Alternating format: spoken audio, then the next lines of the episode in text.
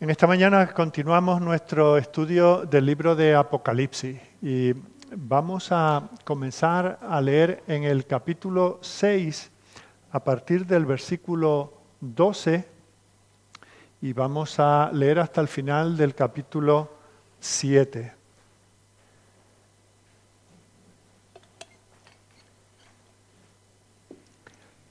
La semana pasada estuvimos viendo la primera parte de este capítulo 6, los 11 primeros versículos, y hoy lo tomamos donde lo dejamos y avanzamos hasta el final del capítulo 7, que será el versículo 17. Y dice así la palabra del Señor.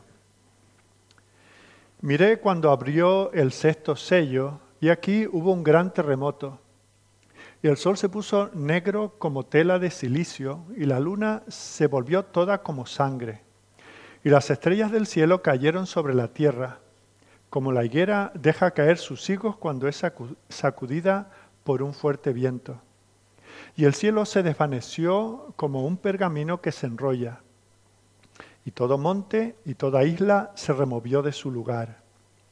Y los reyes de la tierra, y los grandes, los ricos, los capitanes, los poderosos, y todo siervo y todo libre se escondieron en las cuevas y entre las peñas de los montes. Y decían a los montes y a las peñas, caed sobre nosotros y escondednos del rostro de aquel que está sentado sobre el trono y de la ira del Cordero.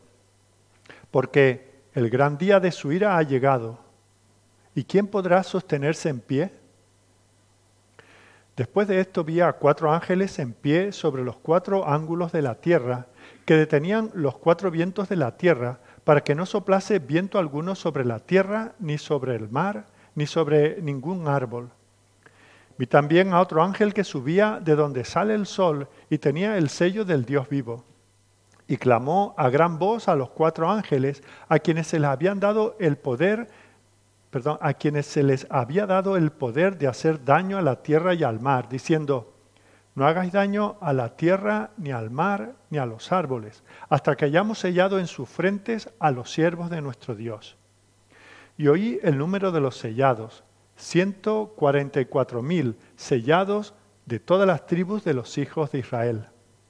De la tribu de Judá, doce mil sellados. De la tribu de Rubén, doce mil sellados. De la tribu de Gad, doce mil sellados. De la tribu de Aser, doce mil sellados de la tribu de Neftalí, doce mil sellados. De la tribu de Manasés, doce mil sellados. De la tribu de Simeón, doce mil sellados. De la tribu de Leví, doce mil sellados. De la tribu de Isaacar, doce mil sellados. De la tribu de Zabulón, doce mil sellados. De la tribu de José, doce mil sellados. De la tribu de Benjamín, doce mil sellados. Después de esto miré y aquí una gran multitud, la cual nadie podía contar, de todas naciones y tribus y pueblos y lenguas, que estaban delante del trono y en la presencia del Cordero, vestidos de ropas blancas y con palmas en las manos, y clamaban a gran voz, diciendo, la salvación pertenece a nuestro Dios, que está sentado en el trono y al Cordero.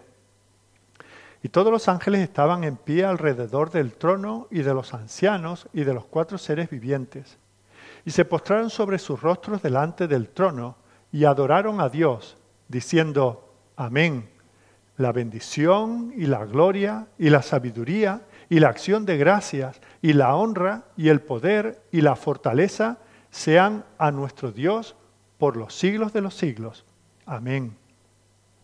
Entonces uno de los ancianos habló diciéndome, estos que están vestidos de ropas blancas, ¿quiénes son y de dónde han venido? Yo le dije, Señor, tú lo sabes. Y él me dijo, estos son los que han salido de la gran tribulación y han lavado sus ropas y las han emblanquecido en la sangre del cordero. Por esto están delante del trono de Dios y le sirven día y noche en su templo y el que está sentado sobre el trono extenderá su tabernáculo sobre ellos. Ya no tendrán hambre ni sed, y el sol no caerá más sobre ellos, ni calor alguno, porque el Cordero que está en medio del trono los pastoreará, y los guiará a fuentes de aguas de vida, y Dios enjugará toda lágrima de los ojos de ellos. Amén. Esta es la palabra del Señor. Este pasaje que tenemos ante nosotros, eh, podemos dividirlo o ver que eh, de manera natural se divide en, en dos sesiones, dos secciones que están en contraste la una con la otra, pero que se presentan en paralelo. En primer lugar, vemos cómo el Señor Jesucristo abre el sexto sello. Habíamos visto los cinco primeros sellos que fueron abiertos y ahora vemos cómo entre los versículos 12 al 17 del capítulo 6 el Señor abre este sexto sello. Y vemos cómo se expresa cuál es el contenido de ese sello, de esa información que ahora es desvelado. Y se resume en esa expresión del versículo 16, la ira del Cordero. Lo que aquí se manifiesta al abrir esa, recordemos, ese rollo donde está contenida toda la historia de la humanidad de todos los tiempos y que está en manos del Señor y que está bajo la dirección del Señor, ahora se abre y lo que se manifiesta es la ira del Cordero.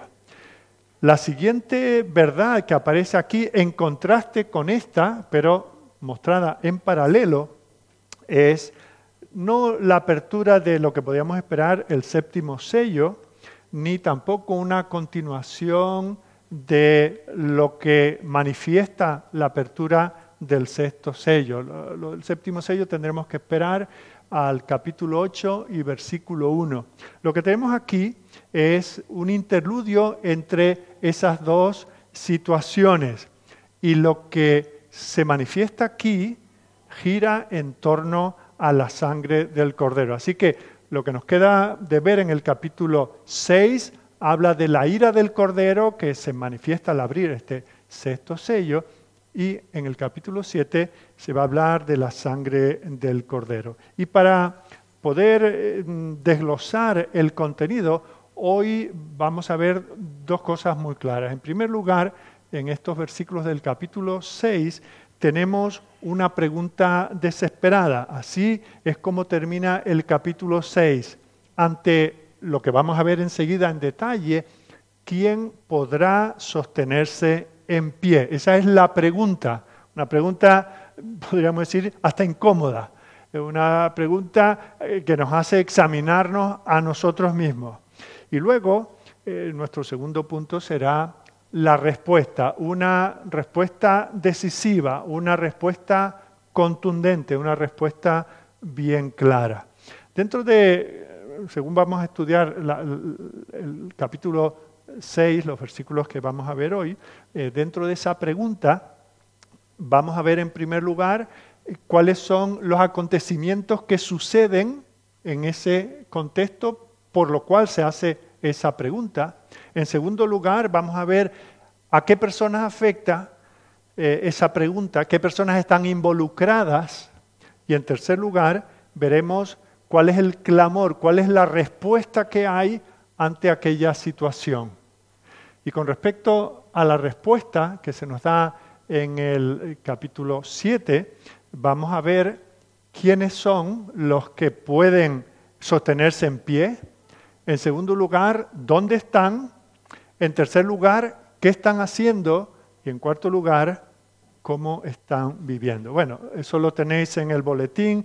Eh, digo de nuevo, si alguno no está recibiendo el boletín, por favor que, me hable conmigo después del culto para enviárselo. No lo estamos imprimiendo en papel, pero sí lo enviamos para vuestros móviles, etc.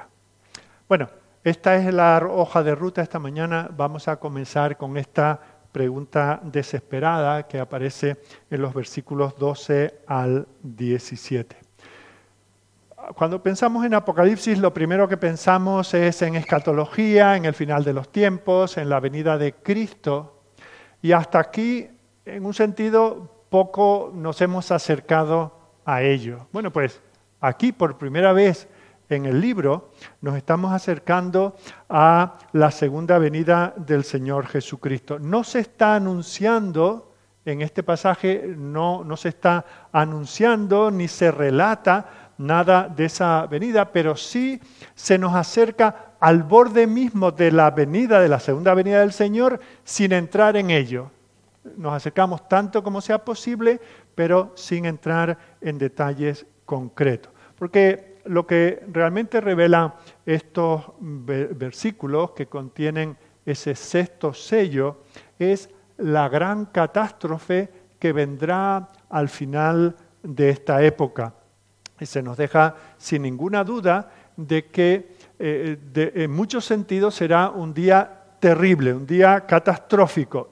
El universo entero será sacudido, todo lo que está en él, pero una sacudida profunda hasta sus raíces. Y vemos cómo se nos destacan tres aspectos de ese tiempo, de esa época. En primer lugar, como hemos eh, dicho dentro de nuestro primer punto, el primer subpunto, eh, vamos a ver los acontecimientos que aquí se relatan respecto a ese día. Vemos cómo en los versículos 12 al 14 se relata una sacudida física incluso del universo entero. Todos podemos, y sobre todo hoy en día con tanta película y tanta novela y tantas cosas sobre eh, temas apocalípticos o del fin del mundo, etcétera, etcétera, pues no nos sorprende mucho pensar en eso, pensar en, grandes terremotos, pensar en el sol volviéndose negro, en la luna volviéndose roja como la sangre, las estrellas cayendo del firmamento, como caen las frutas de la rama de un árbol cuando son eh, golpeadas por un fuerte viento. Luego está esa imagen también del cielo enrollándose como un pergamino, las montañas eh, desapareciendo, las islas también eh, yendo fuera de su lugar, siendo desarraigadas y siendo trasladadas. Eh, esto es lo que el pasaje nos quiere que nosotros visualicemos. Esto es lo que aquí se está describiendo. Ahora bien, algunos se preguntará, bueno, ¿y con cuánta literalidad hemos de entender estas referencias? Y eh, podéis recordar, no sé que este es el decimotercer estudio que estamos teniendo del libro de Apocalipsis en esta serie, y no sé si alguna de, en alguno de estos estudios no he mencionado que el libro de Apocalipsis tiene un gran contenido simbólico. El libro está rodeado de, de imágenes, de ayudas visuales que no podemos tomarnos de manera literal y física en cada situación, pero al mismo tiempo tenemos que saber distinguir y discernir cuando estas referencias no son simplemente simbólicas, sino son reales y físicas. Bueno, pues sin duda, este es uno de esos casos. Alguien dirá, bueno, ¿y por qué en este caso sí y en otros no? Bueno, el propio contexto de las escrituras nos lleva a decir que no hay otra interpretación posible. Esto que aquí se describe no tiene ningún sentido si no es en un sentido literal y físico. Vamos a mirar algunos pasajes de las Escrituras, tanto en el Antiguo como en el Nuevo Testamento, para que veamos cómo el Señor ya desde la antigüedad anuncia que antes de la segunda venida del Mesías, se producirán situaciones, realidades físicas, tangibles, palpables, medibles, como las que aquí se describen. Vamos a empezar con Joel, el profeta Joel, capítulo 2, versículos 10 al 11 y luego el 30 y 31.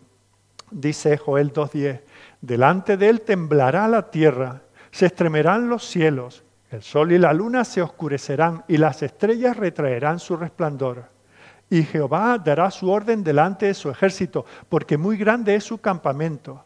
Fuerte es el que ejecuta su orden, porque grande es el día de Jehová y muy terrible. ¿Quién podrá soportarlo? Fijaos qué paralelismo, prácticamente las mismas palabras encontramos en Apocalipsis 6 y en Joel 2. Luego, en Joel 2, pasando al versículo 30, Dice, y daré prodigios, prodigios se refiere a señales extraordinarias, no son cosas comunes, las que no es que un día esté un poquito más nublado de lo habitual o que haya un, eclipse como hay tantos eh, cada año. No, dice, daré prodigios en el cielo y en la tierra, sangre y fuego y columnas de humo. El sol se convertirá en tinieblas y la luna en sangre antes que venga el día grande y espantoso de Jehová. Fijaos que no habla del día en sí, sino de eh, eh, el, prolegómeno a ese tiempo. Luego, si seguimos un poquito más adelante, en el libro de Sofonías, en el capítulo 1, versículo 14, leemos. Sofonías 1, 14 al 18. Cercano está el día grande de Jehová, cercano y muy próximo. Es amarga la voz del día de Jehová, gritará allí el valiente. Día de ira aquel día, día de angustia y de aprieto, día de alboroto y de asolamiento, día de tiniebla y de oscuridad, día de nublado y de entebrecimiento, lo diré, entenebrecimiento día de trompeta y de algazara sobre las ciudades fortificadas y sobre las altas torres. Y atribularé a los hombres y andarán como ciegos, porque pecaron contra Jehová. Y la sangre de ellos será derramada como polvo, y su carne como estiércol. Ni su plata ni su oro podrá librarlos en el día de la ira de Jehová, pues toda la tierra será consumida con el fuego de su celo. Porque ciertamente destrucción apresurada hará de todos los habitantes de la tierra. Perdonad que no entre a, ver en detalle cada uno de estos pasajes, pero solamente quiero que veáis cómo cuando leemos estas porciones, tanto en el Antiguo como seguiremos leyendo también en el Nuevo Testamento, no, no podemos esperar otra cosa que una literalidad. Una y otra vez el Señor habla en los mismos términos sobre estas catástrofes. El libro de Ageo, capítulo 2, versículos 6 y 7.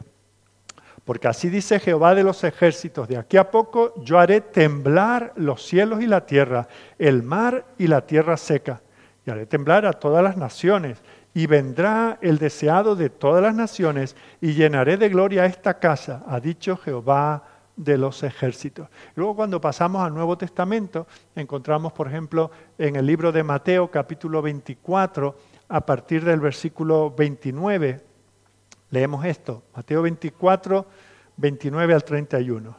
E inmediatamente después de la tribulación de aquellos días, el sol se oscurecerá y la luna no dará su resplandor, y las estrellas caerán del cielo, y las potencias de los cielos serán conmovidas. Entonces aparecerá la señal del Hijo del Hombre en el cielo. Y entonces lamentarán todas las tribus de la tierra y verán al Hijo del Hombre viniendo sobre las nubes del cielo con poder y gran gloria y enviará sus ángeles con gran voz de trompeta y juntarán a sus escogidos de los cuatro vientos, desde un extremo del cielo hasta el otro. El último pasaje al que os animo a, buscar segunda de Pedro, segunda carta de Pedro, capítulo 3, versículos 7 y versículos 10 al 13. Segunda de Pedro 3, 7 dice, pero los cielos y la tierra que existen ahora serán reservados por la misma palabra, guardados para el fuego en el día del juicio y de la perdición de los hombres impíos. Si saltamos al versículo 10, leemos, pero el día del Señor vendrá como ladrón en la noche, en el cual los cielos pasarán con grande estruendo, y los elementos ardiendo serán deshechos, y la tierra y las obras que en ella hay serán quemadas. Puesto que todas estas cosas han de ser deshechas, ¿Cómo no debéis vosotros andar en santa y piadosa manera de vivir, esperando y apresurándoos para la venida del día de Dios, en el cual los cielos, encendiéndose, serán deshechos y los elementos siendo quemados se fundirán?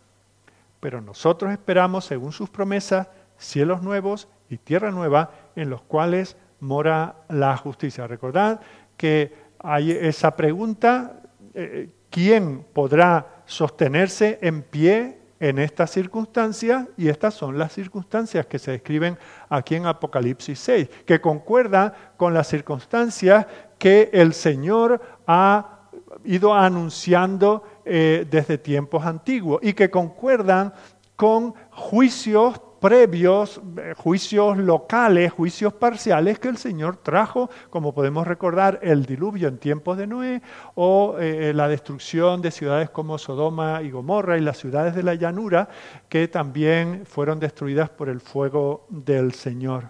Así que desde esta comparación con estos pasajes debemos enfatizar que los contenidos de este sexto sello revelan, por así decir, el desmantelamiento literal, la destrucción de todo el mundo físico tal como lo conocemos. Cuando venga el Señor en su gloria, esto es lo que cabe esperar. Ahora, ¿de qué manera va a ser esto el Señor?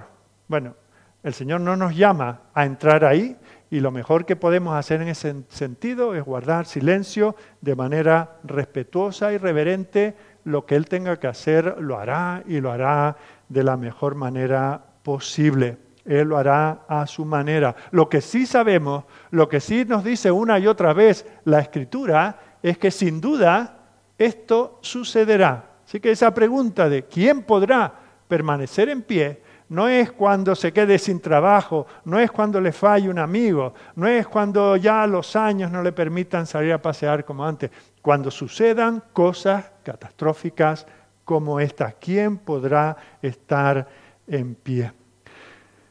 Pero mm, al mismo tiempo que, que decimos que todo esto se presenta como algo sucediendo en un tiempo cercano previo a la venida del Señor, también tenemos que decir que lo que aquí se describe es algo recurrente, es algo que lo hemos podido ver a lo largo de la historia. Algunas de estas cosas, no en ese sentido final y definitivo, pero en una escala menor y en distintos lugares y en distintos momentos, ha sucedido a lo largo de la historia. O sea que hay una referencia presente. Aquellas iglesias de, de, Asia y la iglesia a lo largo de los siglos hasta este día tienen que saber que entre el momento en que el Señor ascendió y su vuelta, aunque haya al final un gran acontecimiento catastrófico, el mundo también sufrirá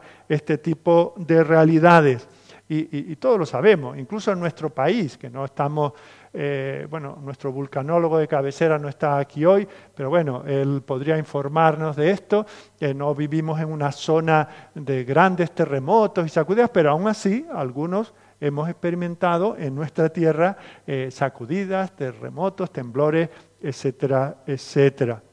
Y vemos cómo eh, en la propia escritura, en el Nuevo Testamento, también hubo, cuando el Señor fue crucificado, la tierra tembló. Un poco más adelante leemos en el libro de los Hechos, en el capítulo 16, cuando estaban Pablo y Silas en la prisión, hubo un terremoto que facilitó el que ellos fuesen liberados. Luego, oscurecimiento del, del cielo, pues también es algo que, que puede resultarnos hasta familiar ¿verdad? Hay eclipses, varios todos los años, visibles en distintos lugares de la Tierra. Por ejemplo, y luego ha habido cosas extraordinarias. Por ejemplo, en 1780, eh, un poco lejos para algunos de nosotros, pero hubo lo que se conoce como el Día Oscuro de Nueva Inglaterra y, distintos estados del, este de, de los Estados Unidos experimentaron unas tinieblas que fue algo extraordinario y la ciencia eh, trata de investigar lo que ocurrió. Algunos dicen que fue pues un eclipse, pero como los eclipses se pueden calcular, no ocurrió un eclipse, o sea que no fue un eclipse. Otros dicen que fue un gran incendio, pero es que no hay registro de un gran incendio en aquella zona. Sí por los anillos de los árboles, que se pueden numerar los años y sirve un poco de calendario, eh, no hay registros de que pudiese ser un incendio, eh, un mega incendio, diríamos hoy, eh, en, aquellas, en aquellas zonas. Así que algunos dicen, bueno, pues fue una combinación de, un día muy nublado y, mucha niebla, por cierto que fue en la primavera, quiero decir que no, no es algo que, suele ocurrir en otoño por esas zonas que hay nieblas densas, pero es que duró todo un día, eh, los animales volvían em, a sus cuadras, etcétera, como suelen hacer todas las tardes cerca de la puesta del sol. Para ellos hubo algo que fue diferente. O sea que cosas de estas suceden y seguirán sucediendo hasta que llegue esa situación final. Luego se habla aquí también de, las estrellas cayendo. De nuevo, todos los veranos salimos cuando podemos, ahí por mitad del mes de agosto salimos a ver las Perseidas, creo que se llama, ¿verdad? Y vemos esos eh, meteoritos o, lo que sea, ¿verdad? Eh, eh, y, de hecho hubo en 1872 hubo una situación registrada por los científicos que en menos de dos horas cayeron más de 10.000. Fue algo extraordinario. O sea que cosas de estas eh, también suceden. El que un monte desaparezca, pues eh, algunos hemos conocido lo que sucedió en el estado de Washington, en el monte St. Helens, ¿verdad? Donde ese monte eh, de una sola explosión perdió cuatrocientos y pico metros de, altitud. También si vamos a, mapas antiguos y los comparamos con mapas más cercanos a nosotros, vemos que hay islas que han desaparecido, quitando todo este asunto del calentamiento o no calentamiento global, es una realidad. O sea que de todo esto no debemos de extrañarnos porque a menor escala ha ocurrido eh, a lo largo de la historia registrada ha ocurrido cosas como esta. Así que si el Señor está anunciando aquí que llegará un tiempo en que esto ocurrirá de una manera terminal y, universal que afecte a todo el mundo conocido, hemos de entender que no es simplemente una ilustración de verdades espirituales, sino que algo así ocurrirá en el mundo físico en el que eh, vivimos y nos movemos. Y por terminar esto, nos preguntamos, bueno, ¿y, cuál es el propósito de todo esto? ¿Por qué el Señor permite que ocurran estas pequeñas catástrofes, estos, por así decir, em, em, mini juicios? Bueno, para recordarnos precisamente que tenemos un Dios que está airado contra el impío todos los días, un Dios ante el cual tenemos que dar cuenta, un Dios de cuyo tribunal ninguno de nosotros podrá escapar, a menos que esté escondido en Cristo. Así que esa es la primera realidad. Así que ante esa pregunta de quién podrá sostenerse en pie, ¿en qué contexto? En este contexto catastrófico, ¿quién de nosotros podrá sostenerse en pie? En segundo lugar, este pasaje nos habla de las personas, personas involucradas, ¿a quién afectará o a quiénes afectará esta situación? La respuesta es muy simple, a todo el mundo, a todos y cada uno de los hombres, mujeres, niños, mayores, quienes sean. Estas personas que se mencionan en el versículo 15 eh, están cubiertas por un, amplio abanico. Personas que, que dirían, pero bueno, que le pase al pobre, pero es que yo soy el rey que le pase al esclavo, pero que yo soy libre. No, a todos estos les ocurre sin distinción. Toda la humanidad está afectada por esta situación. El mundo entero quedará sobrecogido por el miedo. Fijaos que se da una pequeña explicación. Dice, por ejemplo, aquellos que son de sangre real aquellos que han gobernado a las, naciones. Se habla de reyes, de príncipes, se habla de los estrategas, de los expertos militares, se les describe como capitanes, líderes de batalla, héroes de guerra. El haber sido todo eso y tener tanto poder y tanta capacidad para mantener ese poder, dice que no librará a ninguno. Luego se habla de aquellos que han tenido todo lo que el mundo puede ofrecer, todo lo que una persona puede desear, los ricos y poderosos. Pero esos estarán allí sujetos a esta situación, igual que los pobres, dice, ricos y poderosos y todos siervos. Luego habla, si queremos hacer otra distinción, bueno, esto le ocurrirá a todos los que son unos borregos y van siempre siguiendo a otros. Los gregarios, no, también a sus líderes, ¿verdad? Los ciudadanos libres, los que han defendido eh, la democracia, la libertad para todos. Y por otro, los que han ido a lo suyo, estos que ahora hay ese movimiento de volverse al campo, de criar mis, cabritas y, y, mis gallinitas y sembrar mis tomates y con eso vivo fuera de todo, no necesito a nadie, no necesito conectarme ni siquiera al poste eléctrico. Y algunos piensan que eso le hace librarse de lo que pueda venir a la humanidad, pero dice todo siervo y todo libre. ¿Por qué? porque todos tienen algo en común, una situación, una condición común para todos. Hay algo que los nivela y es que todos ellos han rechazado al león cordero, han rechazado a Cristo, al Señor y Salvador.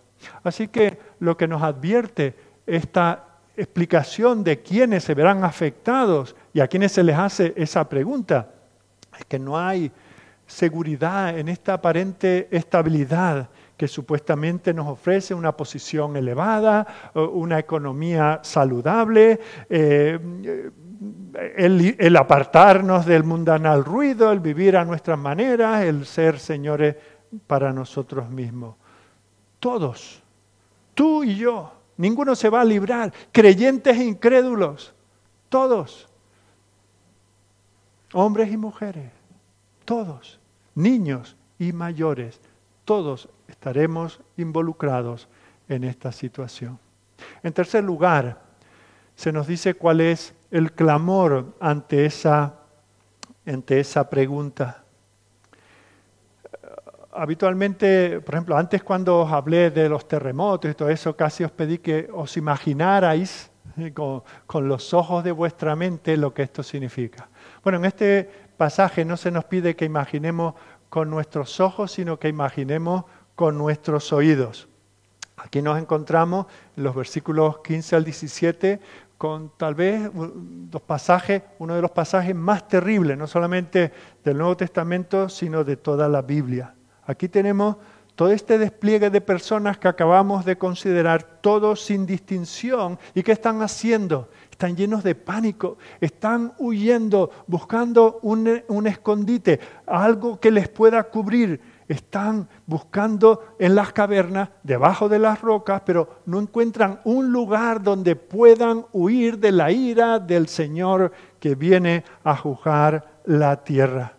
Y podemos imaginar con nuestros oídos, porque también lo hemos visto, ¿verdad? Cuando ha habido un, edificio que se ha caído sobre alguien, o cuando ha habido una bomba en un mercado, o en una estación de trenes, en un aeropuerto, ¿y qué es lo que sale la gente? Sale maldiciendo, sale blasfemando, sabe, sale quejándose, sale diciendo todo lo que sale por su boca, unos gimiendo, otros llorando, otros que, que quieren expresarse y se han quedado sin voz para hablar. Esto es lo que sucede aquí. Lo que vemos en las noticias, a esa gente desesperada, que no saben dónde ir por si acaso vuelve a haber otra explosión, y, estaban con su familiar y ya no lo encuentran, y, se dan cuenta de que les falta un miembro de su cuerpo. Eh, eh, en esa situación se encuentra toda la humanidad, lamentando, gritando, maldiciendo. Un caos absoluto, un jaleo, un desorden, mientras todos tratan de ponerse a cubierto. Bueno, pues si os imagináis eso con vuestros oídos, esto es apenas una millonésima parte de lo que sucederá aquel día. ¿Cuál será el terror cuando ese Dios tres veces santo que se sienta en ese trono de santidad venga sobre ellos. De tal manera que la gente considerará que esconderse debajo de una roca o ser tragados por la tierra será mucho más soportable que estar en la presencia del Señor. Y allí estaremos todos, desnudos, avergonzados, sin excusa, desesperados. ¿Por qué? Porque ¿qué es lo que se presenta? Versículo 16, la ira del Cordero. No viene a hacer chiste, no viene a, intentar que te hagas miembro de, de, una iglesia, no viene a hacer una campaña para hacerte feliz y mejorar tu vida familiar, nada de eso, no, no. Viene a derramar su ira y cuando la gente, por así decir, lo percibe, se lo huele, quisieran desaparecer, que la tierra se los tragara. Y ahí no vale nada. no vale decir, bueno, yo soy el más valiente, yo estuve en el frente de batalla, yo solo me enfrenté a esto, o yo tengo en el banco tanto y con, con ello puedo pagar a otros que me defiendan. Ante eso, nadie podrá permanecer en pie. Esa es la pregunta con la que terminamos esta sesión, versículo 17. El gran día de su ira ha llegado. ¿Y quién podrá sostenerse en pie? Así que esa es la pregunta desesperada que nos plantea este versículo, este capítulo 6.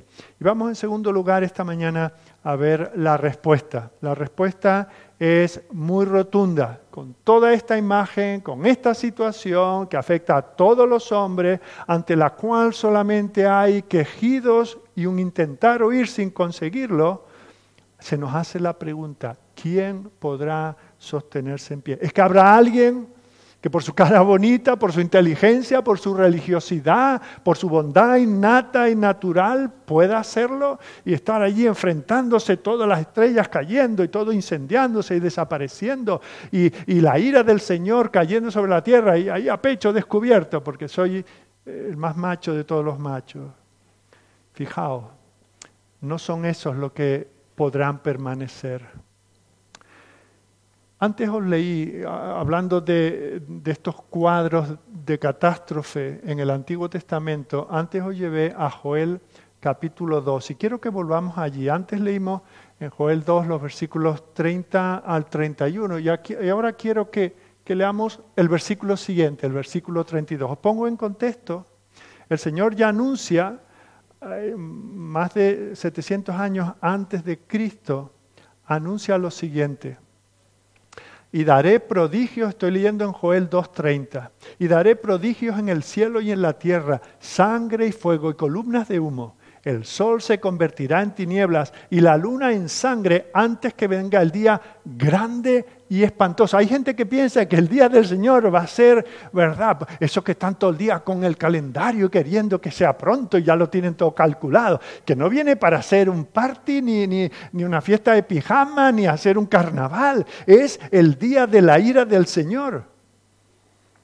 Pero luego fijaos, ¿Cómo cambia? En ese contexto, versículo 32 de Joel 2, y todo aquel que invocar el nombre de Jehová será salvo.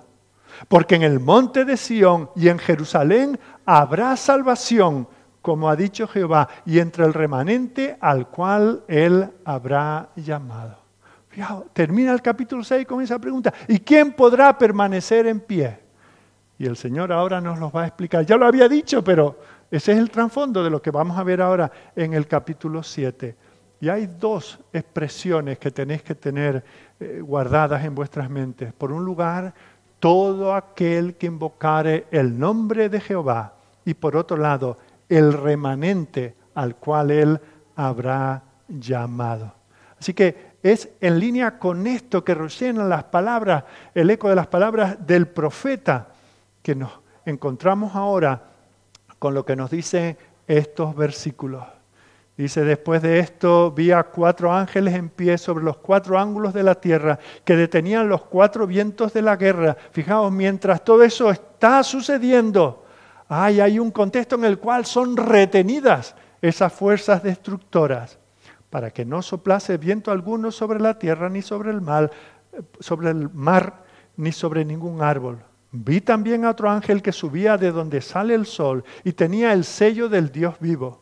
Y clamó a gran voz a los cuatro ángeles a quienes se les había dado el poder de hacer daño a la tierra y al mar, diciendo, no hagáis daño a la tierra ni al mar ni a los árboles hasta que hayamos sellado en sus frentes a los siervos de nuestro Dios.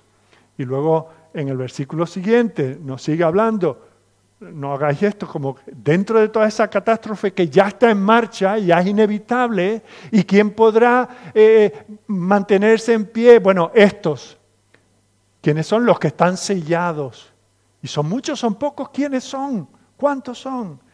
Dice el versículo 4, Juan dice, y oí el número de los sellados, 144 mil sellados de todas las tribus de los hijos de Israel. Y luego en el versículo 9 se habla de, en otra manera de expresarlo, de que son una gran multitud, la cual nadie podía contar de todas naciones y tribus y pueblos y lenguas. Y se da otra característica de ellos en el versículo 14. Todos estos lo que tienen en común es que han lavado sus ropas y las han emblanquecido en la sangre del cordero. ¿Veis el paralelismo con Joel? Una gran catástrofe. ¿Quién podrá permanecer en pie?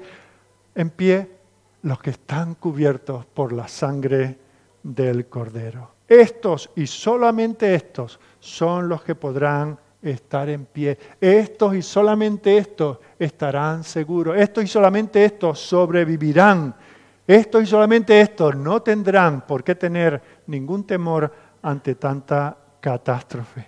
Y vemos cómo esto se describe como una nueva visión que tiene Juan. Ahora, aquí quiero haceros un, pequeño paréntesis para hablar de, gramática, que espero que nos desvíe del pensamiento importante que estamos viendo, pero que es importante que lo veamos aquí porque va a ser importante a lo largo de todo el libro. De esto ya os he hablado, pero es necesario hacer énfasis. Fijaos que el versículo 1 comienza diciendo, después de esto vi.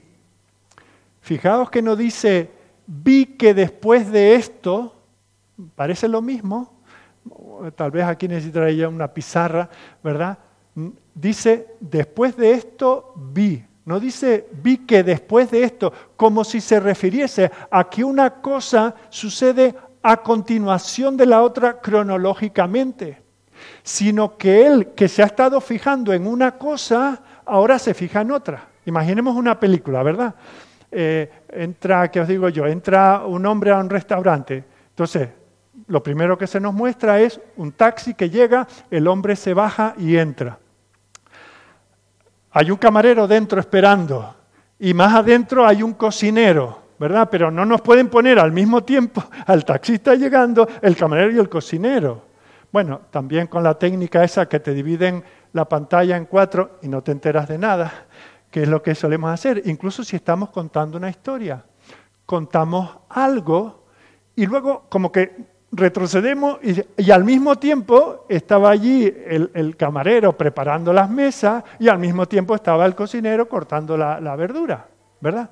O sea que tenemos que tener cuidado porque si cada vez que eh, Juan dice, y después de esto vi, no debemos confundirnos pensando que estas situaciones vienen una después de la otra, sino que su atención fue llamada a detalles que ocurrieron, porque como hemos visto desde el principio del estudio del libro Apocalipsis, eh, todo esto tiene que ver con la situación presente de la iglesia a lo largo de todos los siglos.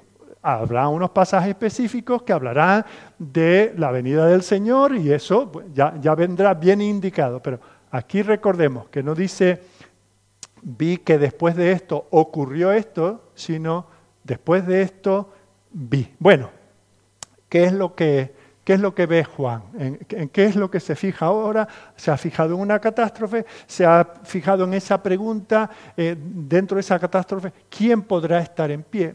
Y ahora se da respuesta a quién está. Entonces, ya os dije al principio que vamos a ver aquí cuatro cosas. En primer lugar, ¿quiénes son estos que podrán permanecer firmes? En segundo lugar, ¿dónde están? En tercer lugar, ¿qué están haciendo? Y en cuarto lugar, ¿cómo están viviendo? Comencemos por el principio. ¿Quiénes son? Bueno, acabamos de ver cómo en este capítulo se les describe cuatro veces. Repasemos un poco para que nos quede claro la identidad. Esto nos importa saberlo, esto es muy importante porque o estamos con esto o estamos con los que se quieren meter debajo de una piedra, ¿verdad? ¿Quiénes son? Volvemos a leer versículos 2 y 3. Vi también otro ángel que subía de donde sale el sol y tenía el sello del Dios vivo, y clamó a gran voz a los cuatro ángeles a quienes se les había dado el poder de hacer daño a la tierra y al mar, diciendo, no hagáis daño a la tierra ni al mar ni a los árboles, hasta que, atención ahora, hasta que hayamos sellado en sus frentes a los siervos de nuestro Dios. Se dicen muchas cosas en este versículo, pero fijaos, estos que sí podrán permanecer en pie son los siervos de nuestro Dios. En el versículo siguiente se les describe un poquito más. Dice, son los sellados. Dice el número de los sellados, porque aquí están los ángeles sellando, y luego se nos habla del número de los que están sellados. De eso hablaremos enseguida. Luego, fijaos en el versículo 9. Dice, después de esto miré y aquí una gran multitud, la cual nadie podía contar, de todas naciones y tribus y pueblos y lenguas que estaban delante del trono y en la presencia del Cordero, vestidos de ropas blancas, o sea que son eh, los que están sellados, que son una gran multitud y están vestidos de ropas blancas. Y luego en el versículo 14 está ese diálogo eh, eh, de Juan con el que le está mostrando todo esto. Dice, ¿y estos quiénes son? Y él dice, Señor, tú lo sabes. Qué prudente, ¿verdad? Muchas veces nosotros enseguida damos una respuesta y dice, tú lo sabes, Señor. Bueno, pues él le dice, estos son los que han salido de la gran tribulación y han lavado sus ropas y las han emblanquecido en la sangre del Cordero. Así que aquí tenemos una serie de descripciones que vamos a tratar de explicar eh, de la mejor manera posible. En primer lugar, se habla de ellos como que son los siervos sellados del Señor, los versículos 2 y 3. Sabemos que eh, en la Biblia el estar sellado es símbolo de ser propiedad de alguien perdonadme por el ejemplo, pero con el ganado, ¿qué se hace con el ganado? Se le sella, se sella a fuego y es muy doloroso, pero queda sellado. Ese animal pertenece a una ganadería y no a otra. Y, son identificables, son identificados con su amo, con quien los cuida, quien les da de comer, los vacuna, etcétera, etcétera, y, y trata con ellos. Bueno, pues el sello es una marca, por un lado, de la propiedad de Dios, y por otro lado de la protección de Dios. El Señor conoce a los que son suyos. No se trata de una marca literal en la frente, eso sí que es una expresión que hemos de entender figurada. No es que estemos los cristianos, los temerosos de Dios, los que hemos sido lavados por la sangre del Cordero, no llevamos ninguna señal en la frente. Pero el Señor nos conoce Estamos sellados por Él porque desde antes de la fundación del mundo, Él nos conoció y nos amó y nos llamó y nos justificó. Y ahora estamos siendo santificados para un día ser glorificados. Así que estos son los hijos de Dios, son los sellados, los marcados, los que están certificados como suyos, aquellos que el Padre le dio, los que son preservados por Él, todo lo que el Padre me da vendrá a mí y el que a mí viene no le echo fuera de esto, de la certidumbre. Esto no es una cosa que hoy tengo que temer a esa catástrofe final y, mañana no porque soy de Cristo, pero ah, ay, si me pierdo. No, no depende de ti, querido, querida. Depende del Señor. Y si eres de Él, estás sellado por la obra que Jesucristo ha hecho. Él nos escogió, puso su amor sobre nosotros, nos ha, nos ha hecho suyo y Él se asegurará de que ni uno solo se pierde. Y luego fijaos cómo esto se, evidencia, tal como comienza este versículo 1. Juan dice que ve cuatro ángeles en pie sobre los cuatro ángulos de la tierra. Recordemos, hay una catástrofe que, que se va acercando, que viene de, de, todos lados, no hay un sitio donde uno se pueda esconder. Pero el Señor envía a esos mensajeros, esos siervos suyos, para cumplir su voluntad, en este caso, para proteger al pueblo del Señor. ¿Y qué es lo que hacen? Detienen los cuatro vientos de la tierra para que no soplase viento alguno. Fijaos que aquí no se trata de, de esa brisa placentera que todos cuánto gustaría ahora tener un poquito de brisa, ¿verdad? Y sobre todo si es marina. No, no, esto es un viento destructor. Y eso es lo que eh, eh, eh, representa todos esos poderes violentos que hasta ese día están azotando a la iglesia, vientos de persecución, hambre, todo lo que hemos visto, ¿verdad? Eso, esa violencia inevitable por ser el pueblo del Señor, todo eso será cortado. Y fijaos cómo en el versículo 2 Juan ve otro ángel que clama a gran voz con ese mensaje. No hagáis daño a la tierra, ni al mar, ni a los árboles, hasta que hayamos sellado en su frente a los siervos de nuestro Dios. Ahí lo tenemos, ¿verdad? Los clamores de Dios. Dios clama para parar, como paró la mano de Abraham cuando estaba a punto de ejecutar a su hijo, su, único, ¿verdad? Y el Señor manda a que pare en este mundo malvado, cruel y perseguidor, e incrédulo, que se convulsiona por el pecado mientras el mundo sigue su curso, ¿verdad? Vemos como el Señor nos dice, vosotros hijos míos estáis sellados, eso es lo que viene para toda la tierra, pero vosotros sois mis hijos, sois mis protegidos. Fijaos qué confianza. Aquí perdemos todo temor. La catástrofe es grande, es inevitable, excepto si el Señor nos protege. Y luego vemos cómo este sellado, esa propiedad y protección se, describe en términos de las tribus de Israel. Ahora tenemos que tener claro que aquí, aunque se mencionan a las doce tribus de Israel, no se está refiriendo a las doce tribus literales de Israel. Se está refiriendo a lo que Pablo llama en Gálatas 6, 16, el Israel de Dios el verdadero pueblo de Dios, no una nación y mucho menos una nación que desde el año 48 lleva el mismo nombre que llevó en su día el pueblo del Señor, pero que no tienen nada que ver ni por etnia seguramente, ni por su fe, ni por sus creencias con el pueblo del Señor. Pero bueno, eso es algo que eh, otro día podremos considerar. Así que son descritos como esas esas doce tribus, como esos 144 mil, que de nuevo no, debemos, no podemos eh, tomar literalmente. Es un símbolo de todos aquellos creyentes, tanto de la era del Antiguo como de la era del Nuevo Testamento, que pertenecen a Dios por medio de la fe en el Señor Jesucristo. Se le describe también como una gran multitud. Fijaos, ¿son 144 mil o son una multitud? Lo que se está diciendo que es el número completo. Es un número concreto que solo Dios conoce, ni uno más ni uno menos de aquello que Él se propuso redimir. Para nosotros es un número incontable, un número abundante, un número tremendo. Pero lo importante aquí es saber que el Señor conoce a los suyos y dice, cuidado que este no se ha tocado, que estos otros por aquí tampoco, porque son mis escogidos. Así que el número de los elegidos va más allá de lo que nosotros podamos contar. Esto nos recuerda las promesas del Señor a Abraham allí en Génesis 15 y Génesis 22, donde la compara con el número de granos de arena en la playa o, de estrellas en el cielo.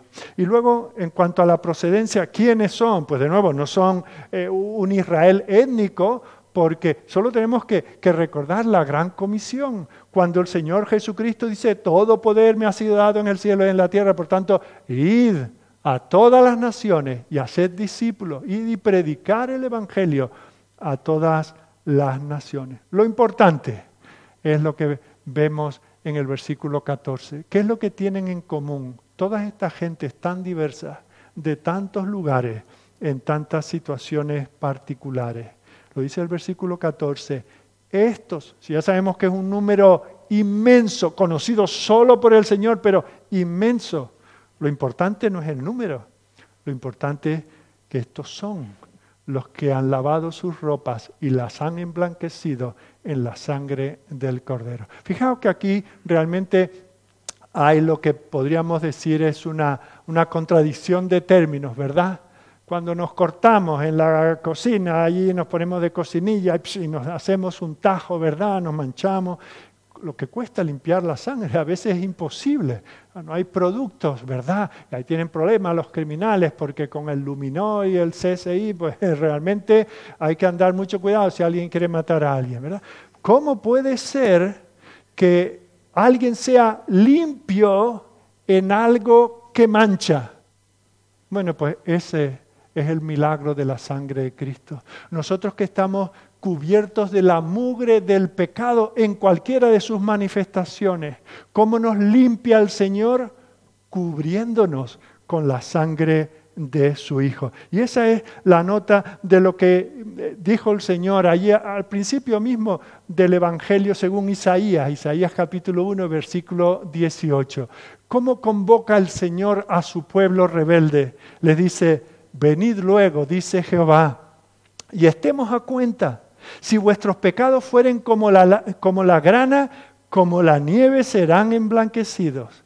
Si fueren rojos como el carmesí, vendrán a ser como blanca lana. Solo la sangre del cordero puede cubrirnos de la ira del propio Cordero. Y eso nos recuerda ese himno que creo que sí conocemos todos, que dice, hay un precioso manantial de sangre de Manuel que purifica a cada cual que se sumerge en él.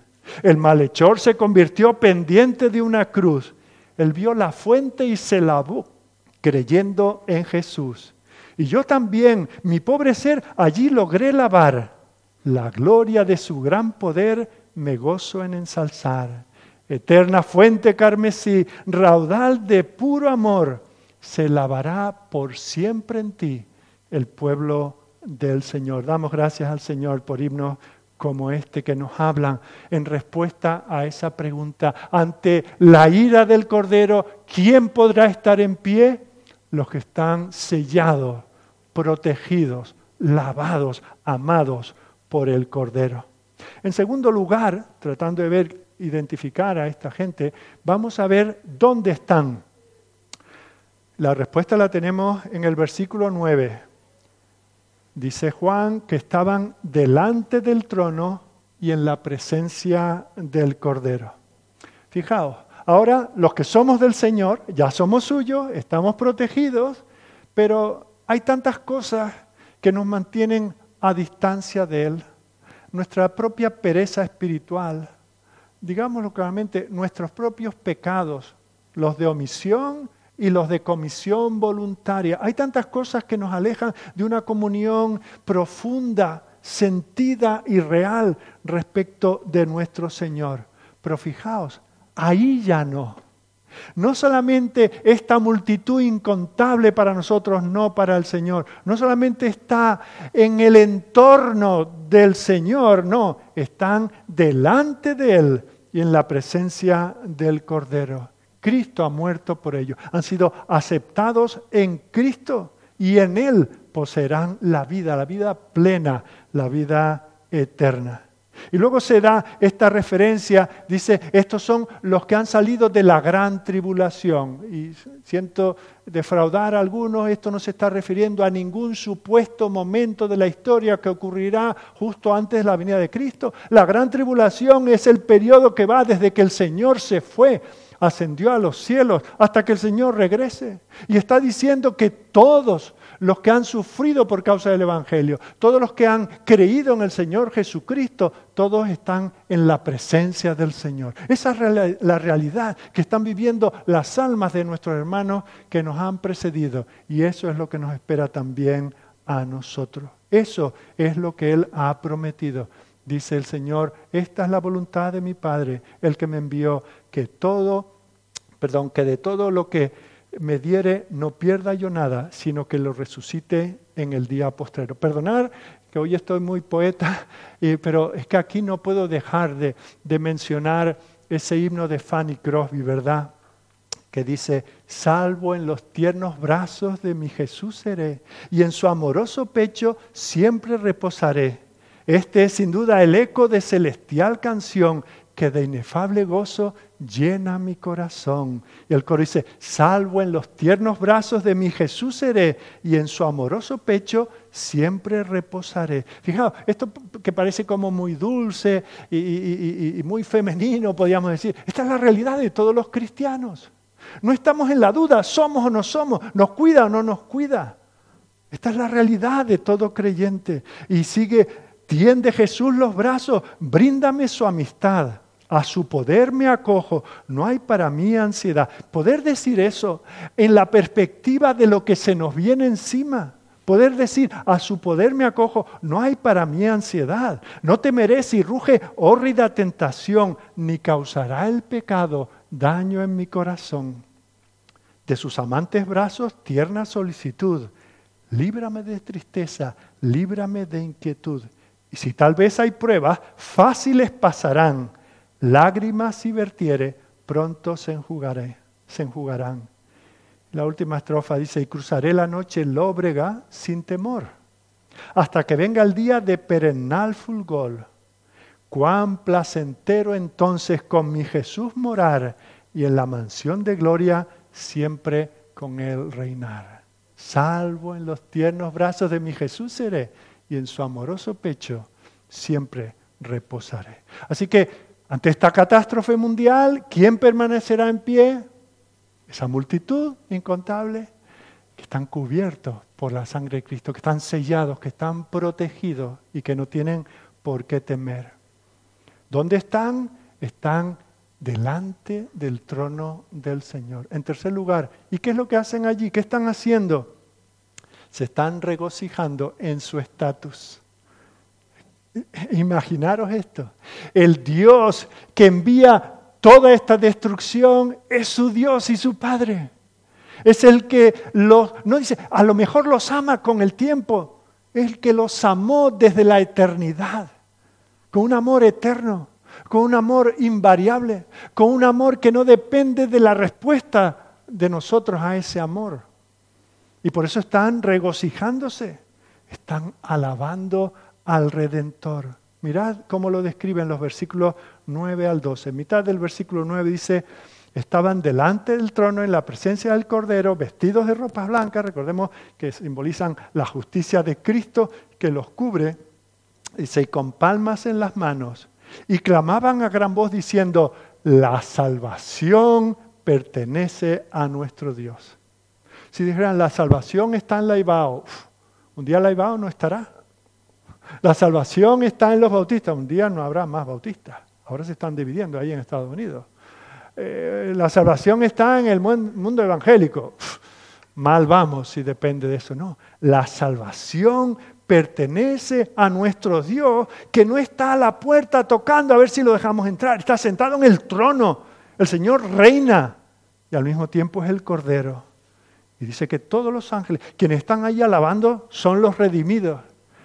Y los ángeles no, no pueden evitar unirse a esa multitud. Dice, todos los ángeles estaban en pie alrededor del trono y de los ancianos y de los cuatro seres vivientes y se postraron sobre sus rostros delante del trono y adoraron a Dios diciendo, amén. O sea, la iglesia canta, la salvación pertenece a nuestro Dios y ellos, sus agentes, lo corroboran. Amén.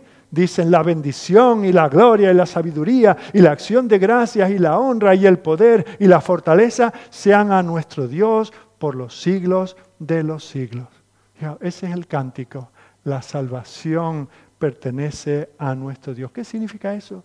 Que procede de Dios, que tiene su fundamento en Dios, que se originó en Él, que nadie lo va a cambiar, nadie le va a desanimar. Está todo sellado. Por lo tanto, Él merece todo honor, toda la... Allí no vamos a decir, bueno, yo, mm, como suele decir la gente, yo me convertí.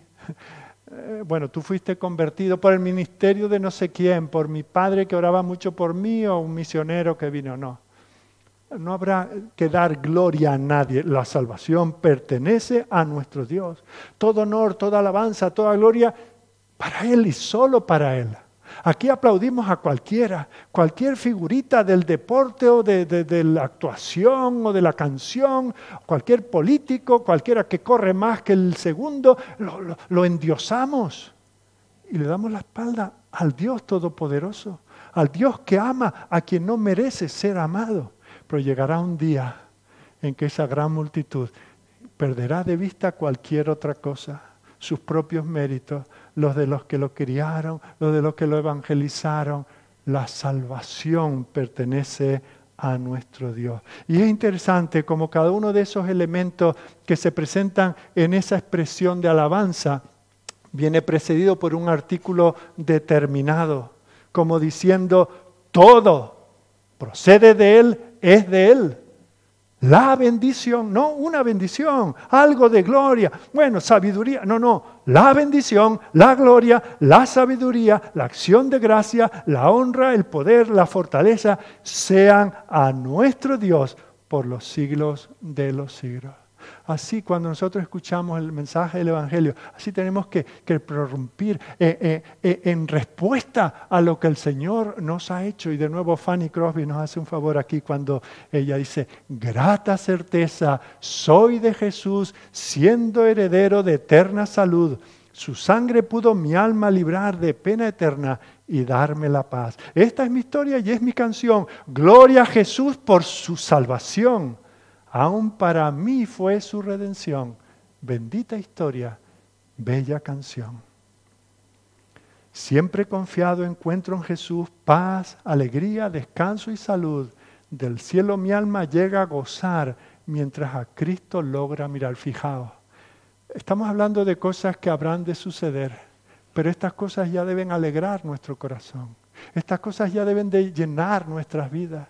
Estas cosas deben hacer que cualquier tristeza, cualquier angustia, desesperación o preocupación se desvanezcan. No estamos siendo negacionistas. Lo que sufrimos, lo sufrimos. Las enfermedades nos duelen. Las decepciones mm, nos dejan hechos polvo. Pero tenemos una grata certeza. Nadie nos podrá arrebatar de su mano. Bueno, terminamos. En cuarto lugar, hemos visto quiénes son estos que pueden permanecer en pie, dónde están, están delante de la presencia del Señor, qué están haciendo, están adorando al Señor y en cuarto lugar, cómo están viviendo.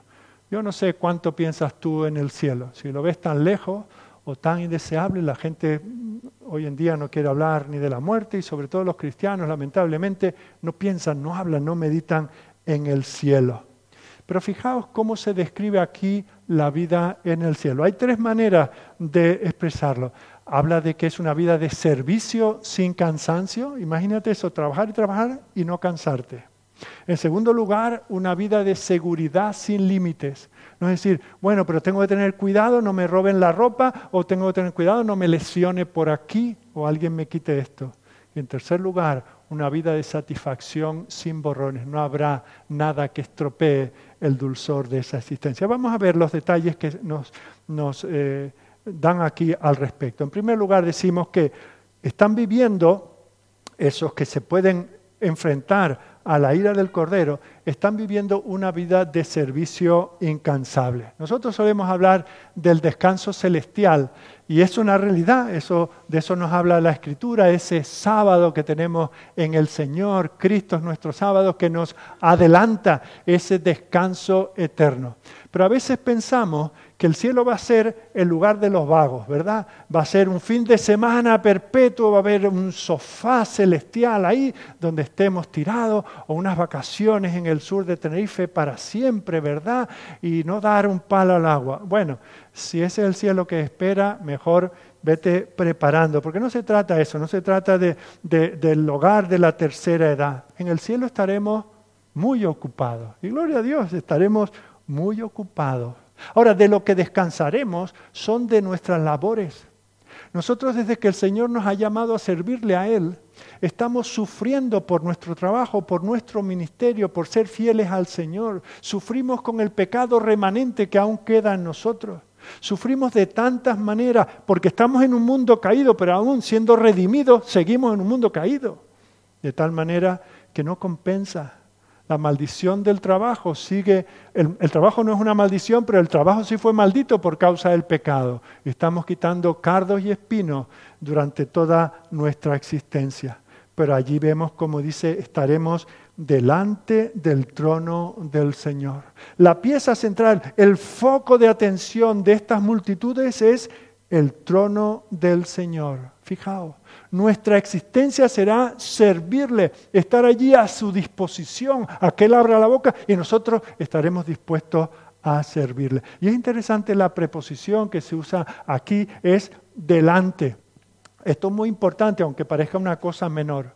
Fijaos, nosotros aquí pensamos, claro, en una multitud así, yo que no soy de los primeros de los creyentes de la historia, tendré que ver de lejos mejor que no tenga miopía y, mejor que la cola vaya rápido, sino necesitar varias eternidades para llegar al trono, no. Todos ellos, todos ellos están a la misma distancia en la presencia del Señor. No hay glorificados, cristianos glorificados de primera, segunda, tercera categoría. No, todos ellos estaremos a la misma distancia, aún en una muchedumbre tan multitudinaria. Y dice que le serviremos día y noche en su templo. Todo el cielo, toda la tierra será una nueva creación. ¿Para qué? Para hacer lo que se supone que Adán y Eva tenían que haber hecho al principio recibir la presencia del Señor, estar en comunión con Él, labrar la tierra, trabajar, cuidar, engrandecer aquel jardín, obra magnífica del Señor. Y el Señor visitándole y teniendo comunión. Ya no habrá que esconderse, ya no habrá que hacerse ropas a que te las haga el Señor para esconder pecado o desnudez alguna, trabajando en la presencia del Señor. Ahora yo no estoy aquí esta mañana para hablar de la naturaleza de ese trabajo, qué oficios o profesiones aquí usaremos allá. Solo puedo deciros que ninguno estará ocioso. Estaremos sirviendo al Señor de una manera deleitosa.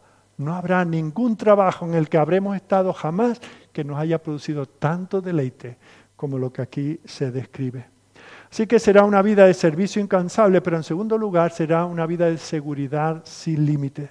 Fijaos lo que nos dice aquí estaremos cubiertos por el tabernáculo del Señor. Fijaos, ese tabernáculo que habla de la protección del Señor, de la cercanía, provisión y protección del Señor. Entonces entenderemos lo que dice allí en Cantar de los Cantares. Me llevó a la casa del banquete y su bandera sobre mí es amor. Entonces entenderemos lo que es una comunión sin ninguna dificultad, protegidos por el poder de Dios. Y fijaos que cuando hablamos de, estar en la presencia del Señor, tenemos que no olvidar que este es el santo, santo, santo que se describe aquí en este mismo libro o en Isaías. Ese cuyo esplendor no somos capaces de contemplar.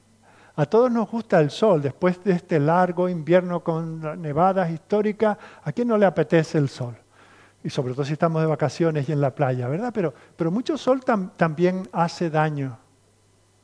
Estar en la presencia de un Dios tan santo no nos hará daño. No nos dará una ampolla de santidad por estar en la presencia del Señor. No nos dará un cáncer de piel por estar en la presencia del Señor. Participaremos de su naturaleza, de su santidad, de todo lo que Él es que es comunicable a sus criaturas. Nosotros lo viviremos sin ser atormentados por ello. La gloria del Señor nos iluminará. Y en tercer lugar, hemos visto que viviremos una vida de servicio incansable, de seguridad sin límite. Y en tercer lugar, será una vida de satisfacción sin ningún borrón, ¿verdad? Será una vida alrededor del Cordero. Disfrutaremos de la provisión del Señor. A diferencia de Adán, fijaos, Dios le dio a Adán todo lo que nosotros ya nos conformaríamos con eso, pero a él le resultó insuficiente. Quiso más. Y eso trajo la ruina en la cual todos nosotros nos encontramos. Pero fijaos que no será así en la presencia del Señor. Allí no habrá un, sí, todo esto está muy bien, pero me falta, echo de menos a alguien. Ay, si estuviera eso, si la situación fuera esta otra. Nosotros nos vamos de vacaciones y nos pasa eso, ¿verdad? Todo muy bien, pero es que es un apartamento y tengo que fregar. Es que hay que salir y que caros están los restaurantes. Es que estuve al sol y ahora me he quemado la espalda, ¿verdad? Siempre hay algo que, que nos estropea nuestros mejores momentos. No sucederá eso allí. Tendremos todo lo que desearemos y desearemos todo lo que tenemos. El Señor será nuestro todo en todo. Tendremos cuerpos glorificados, perfeccionados, capaces de vivir esa experiencia. Ya no habrá decir, pero qué pena que tengo esta vergüenza de lo que hice cuando tenía 15, 25 o 55 años. No, no habrá remordimiento la sangre del cordero habrá limpiado todos nuestros pecados. No habrá una mala conciencia. No habrá un tener que encontrarme con este santo al cual tanto daño le hice estando aquí en la tierra. No habrá nada de eso. Estaremos en la semejanza del Cordero, pastoreados por el Cordero. Este que es el Cordero y el pastor al mismo tiempo. Ese que fue inmolado por nosotros, que nos compró con su sangre, que nos igualó como hijos suyos. No habrá categoría, ah, está muy bien aquí, pero y aquellos que están más cerca, aquellos que tienen esos privilegios y yo no los tengo, no habrá allí que envidiar a nadie. ¿Por qué? Porque como dice aquí, el Señor nos llevará a fuentes de aguas de vida. Y sabemos que en la Escritura el agua no solamente simboliza pureza, sino también satisfacción. Estaremos satisfechos en su presencia. Estaremos, estaremos refrescados, libres de toda angustia. Y fijaos cómo los expresa aquí la escritura. Dice que no habrá lágrimas, que el Señor enjugará las lágrimas de sus ojos. Y es interesante la manera en que lo describe, porque, y, claro, la traducción no llega a, no la estoy desmejorando, pero, pero no, nos dice exactamente lo que significa. Dice que el Señor enjugará las lágrimas de nuestros ojos. O sea que habrá un, parecería decir que, que, bueno, que cuando lloremos el Señor vendrá a consolarnos. No, eso es secar. Pero enjugar es extraer. No habrá posibilidad de llorar. No habrá nada por lo que llorar. El Señor absorberá toda nuestra pena, todo nuestro dolor. No habrá una sola razón para entristecer un solo instante de nuestra presencia en, en, el rostro y ante el trono del Señor. Así que se acerca una catástrofe mundial. Tarde o temprano, ahora tenemos juicios que nos advierten de esa realidad futura. Será tremendo. La gente querrá desaparecer y no podrá pero hay algunos que estarán firmes, que podrán afrontarlo. Una multitud innumerable que tienen en común que han sido cubiertos por la sangre de Cristo. Y yo te pregunto, ¿cómo vas a afrontar tú esa realidad? Fijaos que lo que contará allí no es la experiencia eclesiástica que tuviste, el número de cultos a los que asististe, las ofrendas que pusiste o las veces que leíste la Biblia. No, ¿Te cubre la justicia de Cristo? ¿Te has arrepentido de tus pecados? Porque aquel día es inevitable para todos los hombres, niños, jóvenes, mayores. ¿Dónde vas a estar tú? ¿Cómo vas a afrontar ese día? Que el Señor te bendiga, que el Señor nos bendiga a todos y que ante un pasaje como esto seamos conmovidos para amarle más, para dedicarnos ya desde aquí. No esperemos más tiempo para consagrarnos en servicio a Él, para amarle, para estar agradecidos. Quisiera terminar con otro himno. Este es un viejo himno que hemos tenido que traducir y, y versificar en estos días de Joseph Swain. Dice, ¿cómo ha de ser vivir allí? Reinando en gloria con Jesús, ya que su dulce amor aquí tanto ilumina con su luz. Ninguna lengua puede hablar del gozo que es con él reinar. Aquí el pecado impide ver, la pena duele al corazón, mas cuando el príncipe al volver nos muestre gracia y compasión, qué altura y qué profundidad de amor verá la eternidad.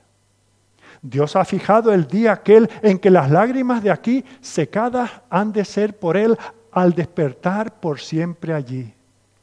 Oír su voz, su rostro ver y sus riquezas conocer. No hay gozo ni hay placer mayor. Un día de la muerte atroz, y lo esperamos con ardor, nos alzaremos a su voz, con palmas agitando allí, por el amor que Él mostró aquí. Que el Señor nos bendiga, que el Señor nos quebrante, que nos dé corazones agradecidos y que lo expresemos viviendo solo para Él, solo para su gloria. Vamos a orar.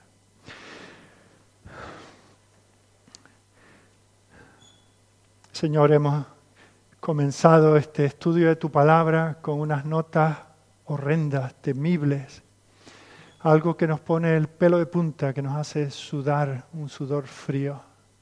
¿Quién, Señor, podrá afrontar el tener que venir delante de ti cuando tú vengas en juicio? Pero Señor, terminamos con esta nota de gozo, de paz, de esperanza, de confianza, que nos trae tranquilidad, que aquieta nuestros corazones. Sí hay una posibilidad y esa posibilidad está en Cristo. Oh Señor, no está en nosotros, no está en el intento personal ni colectivo de todos nosotros juntos que podamos ser librados de la ira venidera. Pero Señor Jesucristo, nuestro hermano mayor, Él sufrió esa ira en la cruz del Calvario para que nosotros los que estamos escondidos en Él, asidos a Él, a su cruz, a su justicia, podamos mirar a ese día con esperanza. Oh Señor, gracias por lo que tú has hecho por nosotros, gracias por lo que estás haciendo y por lo que nos revelas que harás. Gracias Señor por este precioso pasaje. Llévanos una y otra vez a, lugares de la escritura como este, cuando, cuando estemos en dificultad, cuando estemos desorientados, cuando estemos llenos de dudas, y que aquí encontremos confianza para seguir creyendo en ti, para seguir testificando de ti y para seguir anhelándote. Obra en cada uno de nosotros, Señor, para tu gloria. Te lo pedimos en el nombre del que lo ha hecho posible, nuestro Señor Jesucristo. Amén.